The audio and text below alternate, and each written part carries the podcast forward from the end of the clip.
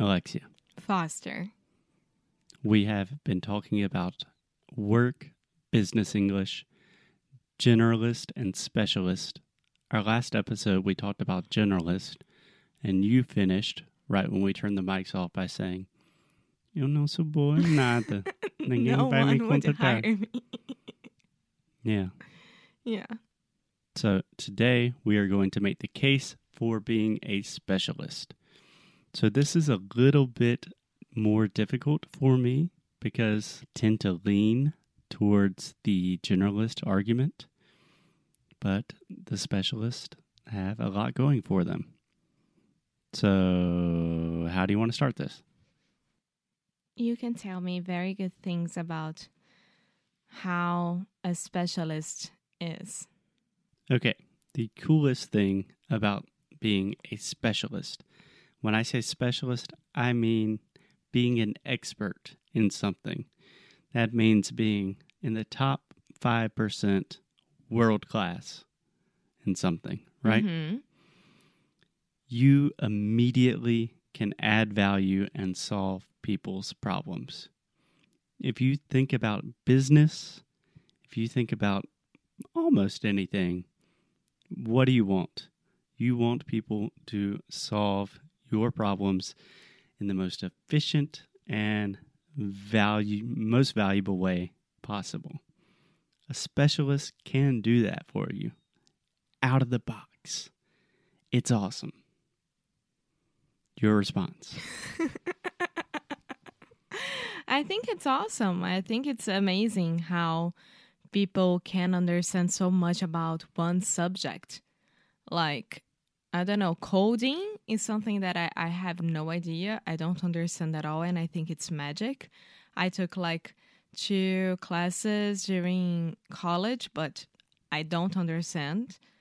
I know the basics, but Yeah, perfect, perfect example. I'm glad you mentioned this, and I know I'm going to get in trouble because a lot of our listeners are coders or developers or they work in technology. But this is a great example that I think really illustrates the specialist dilemma. So, right now in 2019, you can learn how to code, just spend hours and hours every day at your computer and learn how to code in one specific language and get really, really good at it. right? mm-hmm.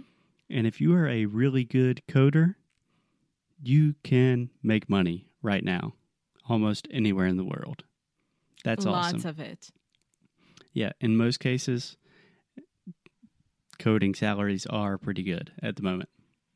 So that's an excellent, excellent example of hey, learn to code, make money, done. But on the other hand, you see a lot of things that are kind of I don't want to say automation. I don't want to sound too like robot AI, artificial intelligence is going to take everything over, but things like Squarespace, WordPress, these it's not very hard to make a website nowadays, you know? It took me like 3 years, but I'm an idiot.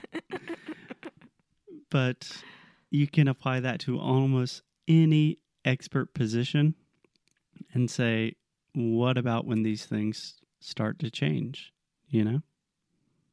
Think about doctors. Let's say a radiologist. Pretty soon, if this is not already happening, I think a machine will be able to do that. No, take for example one of the surgeries that my mom had to do it. She had to uh, like cut part of her intestine intestine. Mhm. And it was like more or less 10 years ago the surgery and already 10 years ago it was all robot. It was uh, uh, like they didn't have to cut all her belly. They could make just two small points on Mhm. her belly and with a robot inside of it they cut it and that's it Yeah, we would say two small incisions. incisions Yeah. Yeah, that's crazy. That is crazy. So, one big thing okay, positive thing specialist, experts in general are very highly valued in the market and just in general.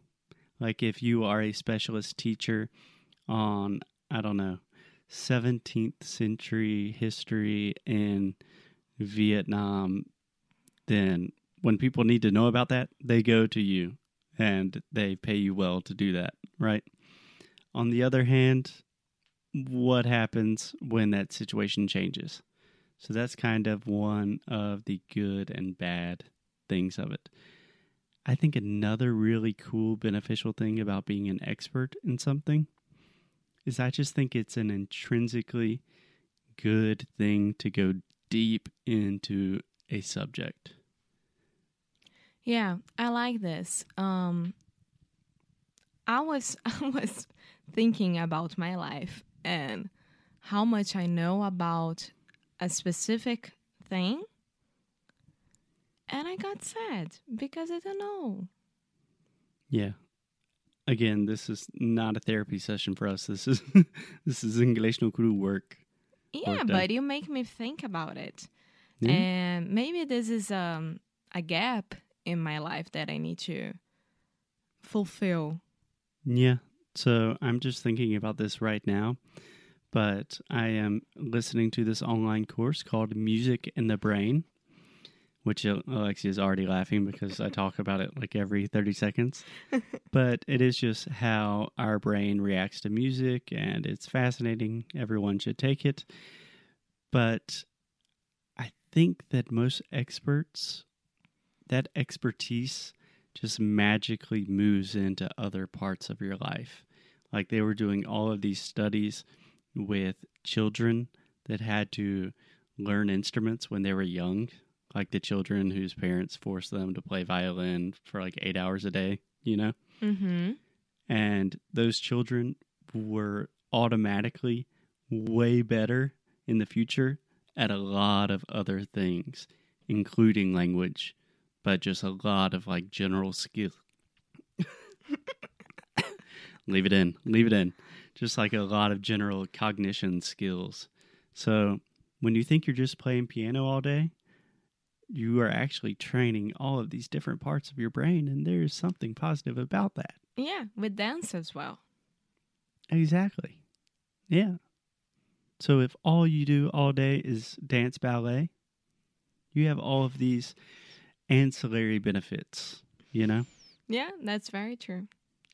Well, but yeah, I don't know. I wish that I know that it's not like 880 that you had to be a specialist or you had to be a generalist. I think that you can find the the middle situation. Uh-huh. We would say the middle ground and also because you always say oito como que é? 8 ou 80. Oito oitenta. Um, we would say all or nothing, I believe. Yeah. Yeah, I think that you have to you must have a middle ground. Yeah. I imagine.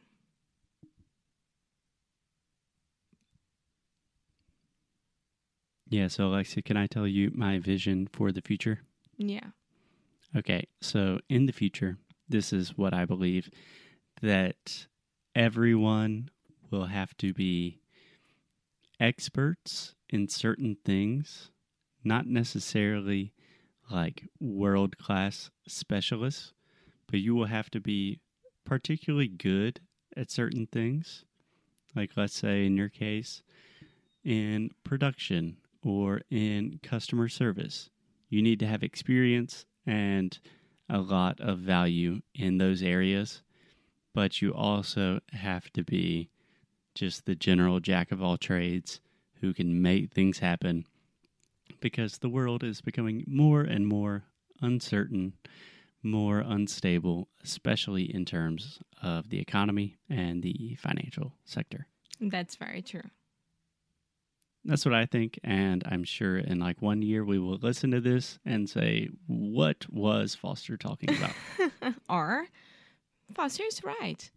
that is all English Nuclear Rádio is, is just a big chance on me sounding like a genius or an idiot, and you always just sounding like a cute, lovely Brazilian girlfriend. Oh, amor, you're not an idiot.